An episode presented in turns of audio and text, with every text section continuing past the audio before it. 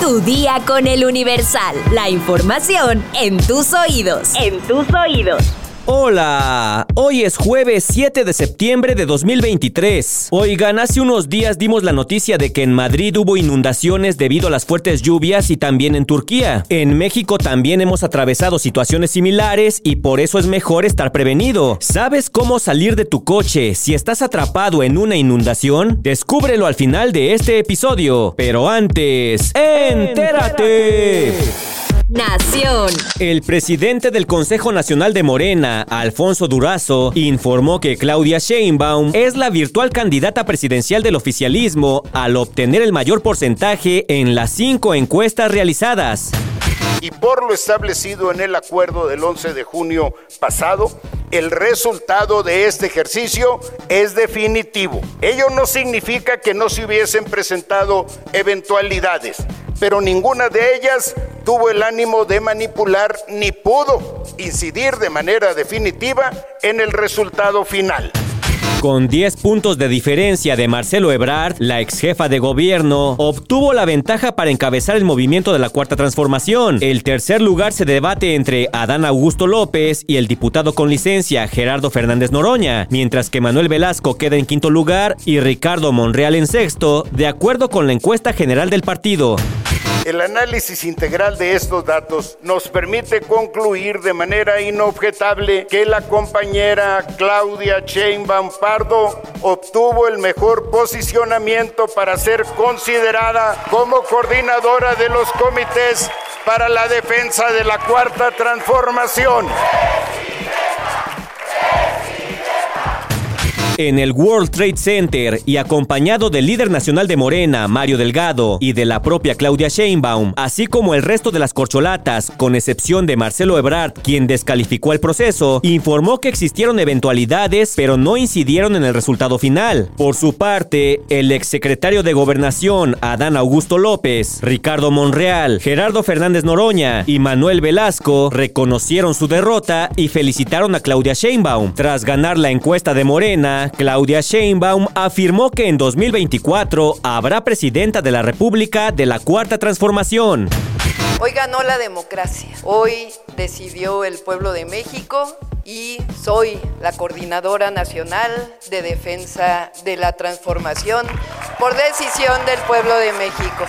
México cambió a partir del primero de diciembre de 2018, México está cambiando y México cambió. Hoy tenemos un país con menos pobreza, hoy tenemos un país con menos desigualdad, hoy tenemos un país donde 30 millones de familias reciben un apoyo del gobierno, hoy tenemos más democracia, hoy tenemos más libertad y hoy tenemos un movimiento vivo que quiere seguir trabajando por la transformación de nuestro país. Y quiero decirles algo para culminar, vamos a ganar el 2020 2024. Y va a haber presidenta de la República y será de la cuarta transformación. Por su parte, Marcelo Ebrard, horas antes de que se dieran a conocer los resultados de la encuesta de Morena, arremetió en contra de los presidentes de Morena, Mario Delgado, y del Consejo Nacional, Alfonso Durazo, tras señalar que se hizo uso de la policía para que su equipo no estuviera presente en el proceso final. Momentos después, publicó un video en sus redes sociales en el que explicó que la policía impidió que integrantes de su representación estuvieran en el conteo de boletas que revisaron en todo momento. Aseguró que esto fue solo por por proponer que deben repetir el procedimiento por las graves inconsistencias que hay en el proceso, pero sobre todo en las urnas. Compañeras, compañeros, informarles que aunque ustedes no lo puedan creer, usaron a la policía hace unos momentitos para impedir que nuestra representación pudiera estar en el conteo de las boletas que hemos estado revisando toda la tarde, toda la noche y hasta este momento. O sea, no vamos a estar presentes en el conteo con el uso de la fuerza pública contra Malú Micher, Jimena Escobedo, el diputado Manuel Reyes y otros compañeros que estaban ahí. Hay testimonio de esto. Imagínense nada más, solo por proponer nosotros que debe reponerse el procedimiento por las graves inconsistencias que hay en todo el proceso, pero sobre todo en las urnas. Pedimos que hubiera boletas para eso. Ahora resulta que la respuesta es la policía. Cada día se parecen más al PRI antes. Qué tristeza. Metrópoli. La diputada local del PRI, Silvia Sánchez, presentó la llamada Ley Ocaña, una iniciativa que busca modificar el Código Penal Federal para castigar con hasta siete años de cárcel a funcionarios públicos que difundan, guarden o exhiban imágenes o cualquier otro material de un hecho delictivo. Esta iniciativa surge tras la difusión de imágenes de la muerte del actor Octavio Ocaña, mejor conocido como Benito Rivers por su papel en la serie Vecinos. Al presentar la iniciativa junto a familiares del actor fallecido, la diputada recordó que la difusión de imágenes de víctimas ya está penalizada a nivel local, por lo que ahora busca elevarlo a nivel federal y con ello lograr que en todas las entidades federativas sean castigados estos actos cometidos por servidores públicos, además de que se protegen los datos personales y la intimidad de las personas fallecidas. Al respecto, Berta Ocaña, hermana de Octavio, agradeció a la diputada Silvia Hernández su interés en el tema y la presentación de esta reforma. Estados. En el Instituto Mexicano del Seguro Social extraen una piedra gigante de 250 gramos de la vejiga de un adulto mayor en Yucatán. Don José, de 73 años, fue intervenido quirúrgicamente en el hospital de Izamal. La piedra ocupaba más de 50% de su vejiga. El huracán Jova se intensifica a categoría 4. Se pronostican lluvias intensas en Colima, Jalisco y Michoacán. Aunque el huracán se aleja del país, sus desprendimientos nubosos reforzarán las condiciones de lluvias. Madres de siete jóvenes desaparecidos en Acapulco claman que los liberen, entréguenlos como sea, vivos o muertos. Los jóvenes fueron secuestrados por un grupo armado en un centro de rehabilitación. Para acabar con las garrapatas, un hombre quemó a su perro y su vivienda en Chihuahua. El suceso ocurrió hace una semana en Ciudad Juárez, sin embargo, fue hasta este miércoles que los vecinos lo reportaron a las autoridades luego de no soportar los olores fétidos. Por 100 pesos, pareja mata a cuchilladas a un hombre en Hermosillo, Sonora. Dinora y Hugo fueron captados en flagrancia delictiva por elementos de seguridad pública. Fueron condenados a 27 años de prisión. Policía Municipal auxilia a mujer a dar a luz en Monterrey, Nuevo León. Brenda de Yanira, de 31 años, dio a luz a su bebé en el interior de un automóvil Nissan Sentra, conducido por su padre, Armando Delgado, orgulloso abuelo del recién nacido. Espectáculos. Así se hacen los chismes. Han pasado dos meses desde que la cantante Rosalía y Raúl Alejandro anunciaron su ruptura, que se vio envuelta en varias teorías creadas por los fans. Una de ellas, por supuesta infidelidad por parte del reggaetonero con la modelo Valeria Duque. En esos momentos fue la usuaria Juliana García quien afirmó que el motivo de la ruptura amorosa fue Duque, con la que Raúl Alejandro había tenido un encuentro después de un concierto en México. Aunque Juliana García había asegurado que tenía evidencia para respaldar su historia, ahora la joven admitió que nunca contó con dichas pruebas y ofreció disculpas públicas por el daño que sus declaraciones sin fundamento causaron a las celebridades. De acuerdo con Molusco TV News, después de que los abogados de Duque obtuvieron una orden judicial para su retractación, Juliana declaró que todo lo que se dijo sobre Valeria fue producto de un chisme sin fundamento. Juliana García había dicho que la modelo estuvo en un backstage donde pudo conocer a su artista favorito, disfrutó del concierto y después se fue con el susodicho. Pasaron la noche juntos y luego cada uno siguió su camino. A pesar de su reciente retractación, algunos usuarios creen que se echó para atrás solo para evitar problemas legales más graves y aún sospechan que Raúl Alejandro sigue siendo el culpable de la ruptura. Ya ven lo que ocasionan por andar de chismosos, pero nos encanta el chisme.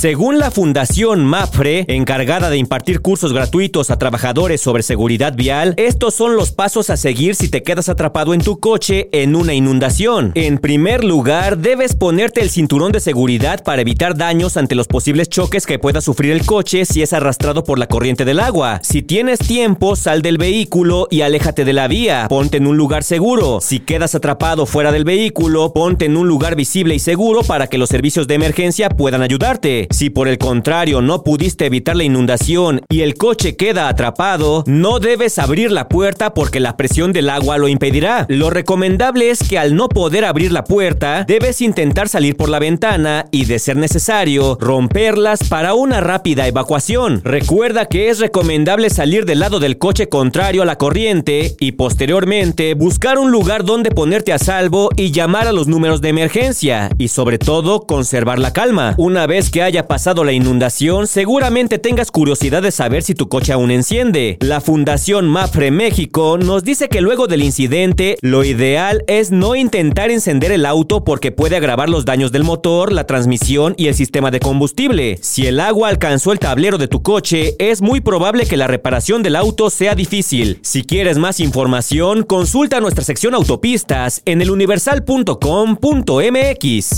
Vamos a leer unos cuantos comentarios. Sección favorita. Bart Bouvier nos dice, es un delito adulterar los símbolos patrios. No sé si es meritorio de cárcel, pero sí es un delito. Federico Pérez Rentería nos dice, refiriéndose a Cristian Chávez y su polémica con la bandera, es una falta de respeto por un individuo afectado de sus facultades mentales, a quien la prensa le dé importancia inmerecida. Sara Magali Rojas nos dice, creo que Cristian debió llevar la bandera arcoíris además de la bandera de México. Nada en contra, también soy parte de la comunidad. Demeville Hernández nos dice, amo el café, no puedo comenzar el día sin una taza de café. Valeria Ramírez nos dice, no aplaudo la acción de Cristian, nada tiene que ver sus inclinaciones con nuestros símbolos patrios. Sandy Torres nos dice, qué polémica la situación con Cristian Chávez, aplaudo que viva feliz, pero sí considero que debe ser multado por la modificación de la bandera. Dano Villena nos dice, esa supuesta preocupación por los símbolos patrios es puro discurso de odio disfrazado. Saludos a Isa de la Cruz, y a Vlad Dragnor que nos manda como una trivia, ya que dice que la bandera LGBT no es del arco iris, porque el arco iris tiene siete colores y la bandera que usa la comunidad tiene solo seis colores. Él nos pregunta qué color le falta a la bandera para ser arco iris. El que adivine la respuesta también se gana un tamal, pero ese lo paga Vlad Dragnor.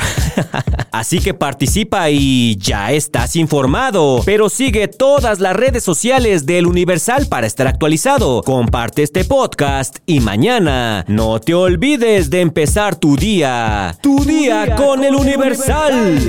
Tu día con el Universal. La información en tus oídos. En tus oídos. Planning for your next trip? Elevate your travel style with Quince. Quince has all the jet setting essentials you'll want for your next getaway, like European linen, premium luggage options, buttery soft Italian leather bags, and so much more. And is all priced at 50 to 80% less than similar brands. Plus, Quince only works with factories that use safe and ethical manufacturing practices. Pack your bags with high-quality essentials you'll be wearing for vacations to come with Quince. Go to quince.com/pack for free shipping and 365-day returns.